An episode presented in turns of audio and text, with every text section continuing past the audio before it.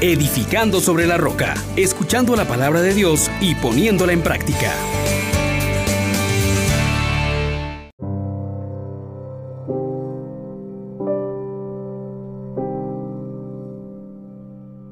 Paz y alegría en Jesús y María, mis hermanos, bienvenidos a este día del Señor, domingo décimo primero del tiempo entre año. Les saluda su hermano Juan Elías, dando gracias a Dios porque definitivamente hoy es un día para celebrar la esperanza y el actuar de nuestro Dios que nos lleva también a nuestros compromisos como cristianos. Por esto, mi hermano, mi hermana, yo te invito a que le demos todo nuestro corazón, toda nuestra mente, todo nuestro ser a aquel que vive y que reina por los siglos, pidiendo que su Espíritu Santo reine en nuestras vidas. Oh gran poder de Dios, enciéndenos en tu fuego el amor. Oh Espíritu, que vienes de lo alto, llénanos de Dios. Oh Espíritu, óleo santo, úngenos en el amor. Mis hermanos, la palabra de Dios en este domingo nos lleva de la mano por dos realidades tremendas, la esperanza y el compromiso, la creación y la redención, el actuar de Dios a nuestro favor y nuestra respuesta a aquel que nos ama. Miremos el texto del Evangelio, tomamos el capítulo cuarto del Evangelio según San Marcos, versículos 26 al 34. En aquel tiempo Jesús dijo a la multitud, el reino de Dios se parece a lo que sucede cuando un hombre siembra la semilla en la tierra, que pasan las noches y los días, y sin que él sepa cómo, la semilla germina y crece, y la tierra, por sí sola, va produciendo el fruto primero los tallos, luego las espigas y después los granos en las espigas. Y cuando ya están maduros los granos, el hombre echa mano de la hoz para llegado el tiempo de la cosecha. Les dijo también, ¿con qué compararemos el reino de Dios? ¿Con qué parábola lo podremos representar? Es como una semilla de mostaza que cuando se siembra es la más pequeña de las semillas, pero una vez sembrada, crece y se convierte en el mayor de los arbustos y echa ramas tan grandes que los pájaros pueden anidar a su sombra. Y con otras muchas parábolas semejantes, les estuvo exponiendo su mensaje, de acuerdo con lo que ellos podían entender. Y no les hablaba sino en parábolas pero a sus discípulos los explicaba todo en privado. Palabra del Señor. Te alabamos, Señor. Gloria a ti, Señor Jesús. Hermanos, hermanas, hoy nos encontramos con una liturgia de la palabra riquísima, abundante en bendiciones de Dios hacia nosotros. Y es que desde el profeta Ezequiel, pasando por el Salmo 91 y la segunda carta a los Corintios, y luego el Evangelio en la versión de San Marcos, tenemos una abundante intervención de Dios a nuestro favor. Lo primero que queremos decirte hoy, hermano, es que tomes conciencia que a lo largo del actuar de Dios, a lo largo de las historias, la tuya, la mía y la de toda la humanidad, Dios siempre ha tomado la iniciativa. Es el que lleva a feliz término la obra que ha iniciado en ti y en mí, no quiere que nadie se condene. Por eso escuchamos al profeta Ezequiel decir, arrancaré una rama del alto cedro y la plantaré. Es que este Dios no nos deja desterrados, no nos deja abandonados a nuestra suerte. No, Él hace las cosas nuevas. También es necesario que tomes en cuenta que este actuar de Dios no es inefectivo, no queda infecundo, aunque parezca que el mal es quien domina, que todo va a la destrucción, Dios está diciéndonos que su actuar genera crecimiento, es fructífero y dignifica. Volvamos a escuchar lo que dice el profeta Ezequiel hoy. a esa rama de cedro la plantaré para que eche brotes, para que dé fruto y se haga un cedro noble. Hermanos, hoy Dios quiere que tú entiendas y que tú dejes que Él haga en tu vida los tres elementos que hemos mencionado. Que te dé crecimiento, que eches brotes, que no, no te quedes allí como una semilla muerta, que vayas a la vida a, a dar frutos, los he llamado para que den fruto y frutos en abundancia y que sus frutos permanezcan y hacerlos un cedro noble. Los eleva para sentarlo en la mesa de los príncipes, con los príncipes de su pueblo. Y es que el actuar de Dios siempre es a tu favor. Siempre te va a hacer crecer. Siempre te va a hacer fructífero. Siempre te va a dar dignidad. El mundo no hace eso. También es necesario que hoy, hermano, hermana, tomes conciencia de que Dios hace obras grandes en aquellos que son humildes. O sea, en aquellos que reconociendo su pequeñez pueden ser terreno fecundo para Dios. Así lo dice nuevamente el Señor cuando nos señala que Él es quien humilla a los árboles altos y ensalza a los árboles humildes. Si tú realmente quieres ser grande, reconoce la grandeza de Dios y en humildad, como María, déjate mirar por Dios para que luego proclame su grandeza. Mi hermano, mi hermana, también es necesario que tomes conciencia de que este actuar de Dios a tu favor reclama de parte tuya el agradecimiento. Lo dice ya el salmista en este día. Es bueno dar gracias al Señor, tocar para tu nombre, oh Altísimo. Dice eh, muy bien el dicho, es de bien nacidos el ser agradecidos.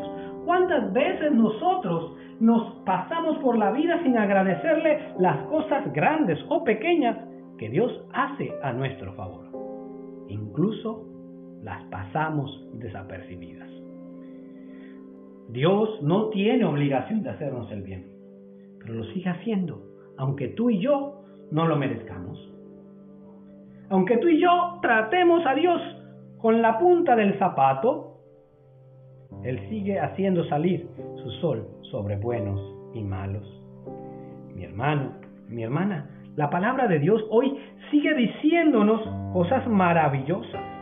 Nos sigue presentando que la única manera de tener éxito en la vida, de ser auténticamente grande, de disfrutar de la vida, es llevando una vida en santidad. Esa vida que se asienta en la casa de Dios y mantiene su mirada centrada en Cristo Jesús. Sí, es que el salmista lo declara muy bien hoy.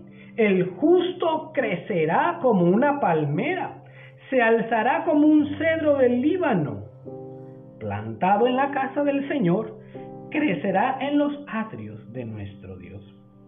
Si tú llevas esta vida en santidad, hermano, esos anhelos de, de ser reconocido, de ser aceptado, de ser apreciado, vas a lograrlo cuando lleves la vida en santidad.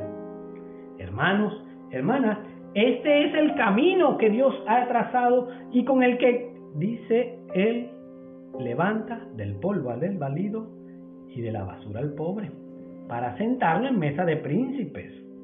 Entonces, mi hermano, mi hermana, déjate de perder el tiempo y date cuenta que si quieres prosperar, si quieres verdadera vida en abundancia, es necesario que tus días que pasan dificultades ciertamente en el mundo,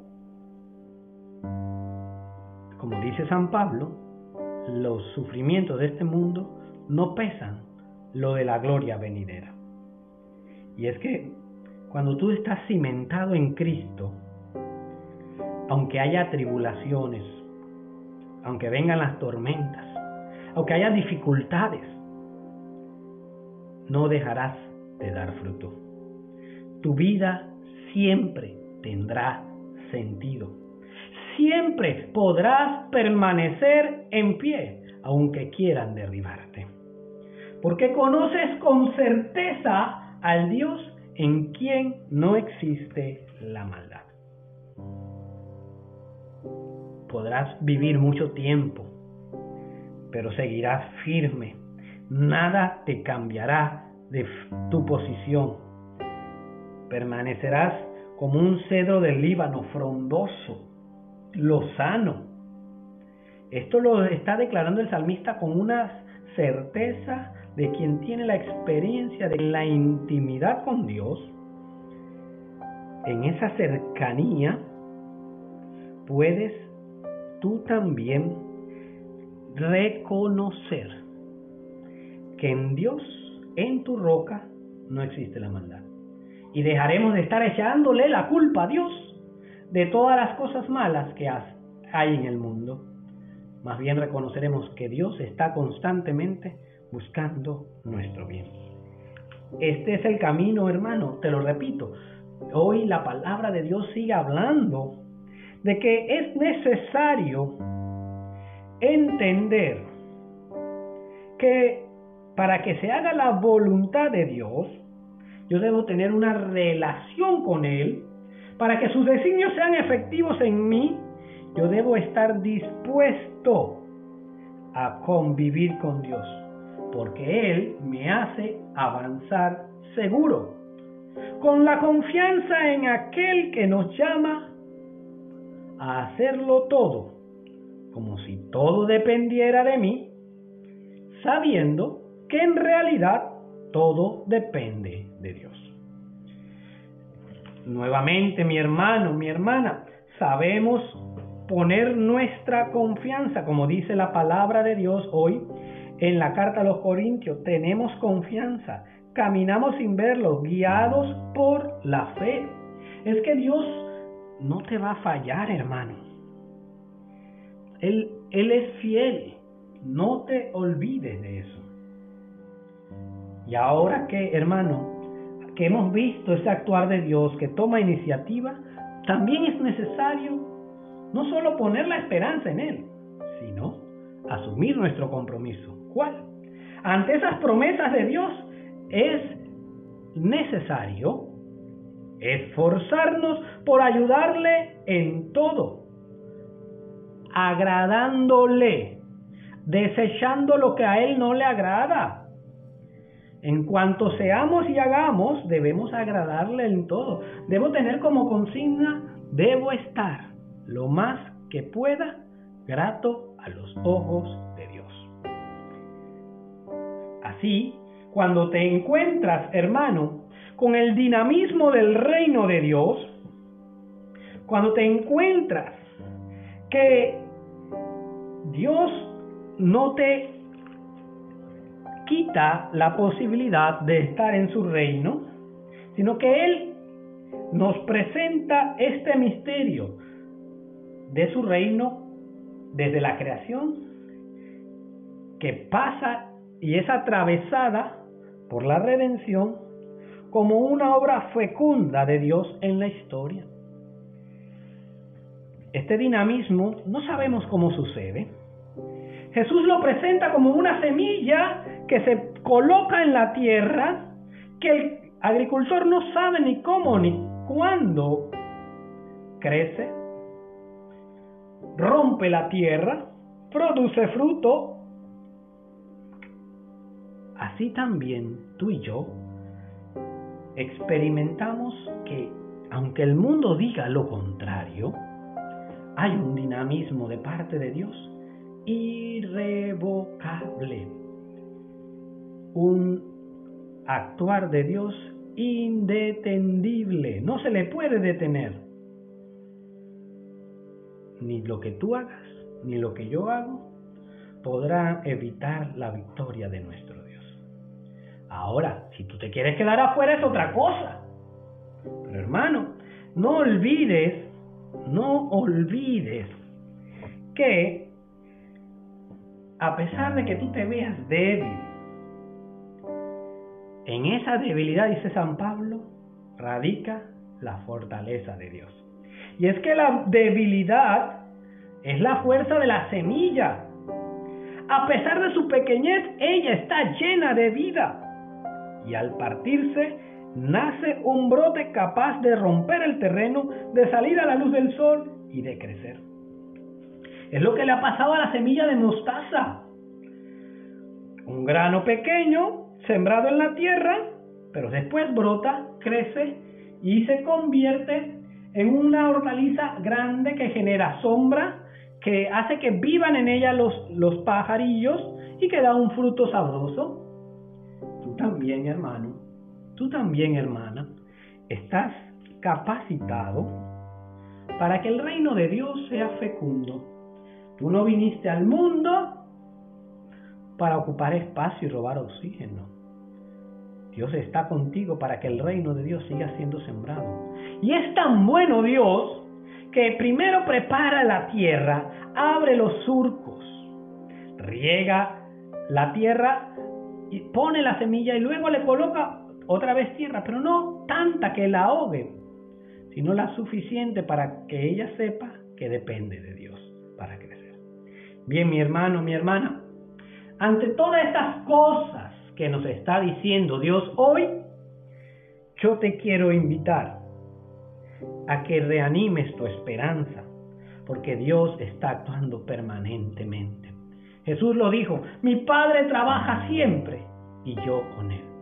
Aunque veamos las tinieblas que crecen, aunque veamos el cielo oscuro, recuerda que más allá de las nubes, el firmamento sigue siendo azul y Dios hace salir su luz aún después de la tormenta. Dios no se ha olvidado de ti ni de mí. Él está actuando. Segundo, hoy es tiempo para que seamos agradecidos, para que nos demos cuenta de que Dios ha hecho muchas cosas por mí. Desde que he podido abrir los ojos, desde que he tenido alimento, de tantas cosas.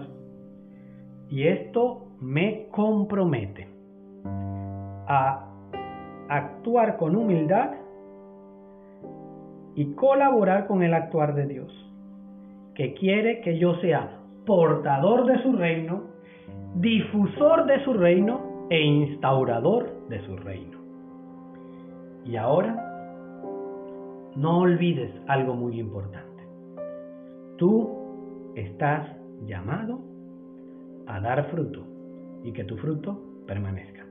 Pero que sean frutos de santidad, de justicia, de amor, de fidelidad, de bondad, de alegría, de dominio de ti, los frutos del Espíritu. Y te dejo tres cositas, hermanos, para que logres todo esto. ¿ah? Detente hoy.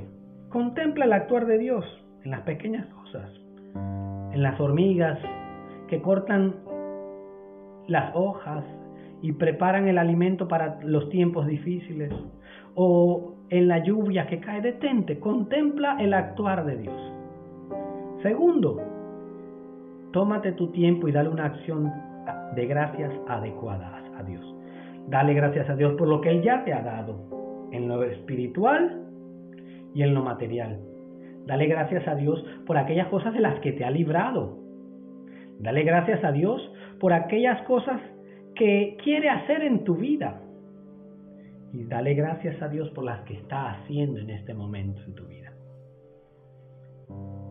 Y no dejes de participar dignamente activamente y conscientemente en la Eucaristía, la mejor acción de gracias. Y finalmente, yo te invito a ser entusiasta y no solamente optimista. Porque el entusiasta se llena de Dios y hace que las cosas pasen. Con humildad y sencillez hace que los cambios se generen. En cambio, el optimista simplemente dice todo va a estar bien. Que tú seas de los entusiastas, de los llenos de Dios, eso significa entusiasmo, y que colabora fielmente con la obra de portar, difundir e instaurar el reino de Dios. Bendiciones para todos ustedes.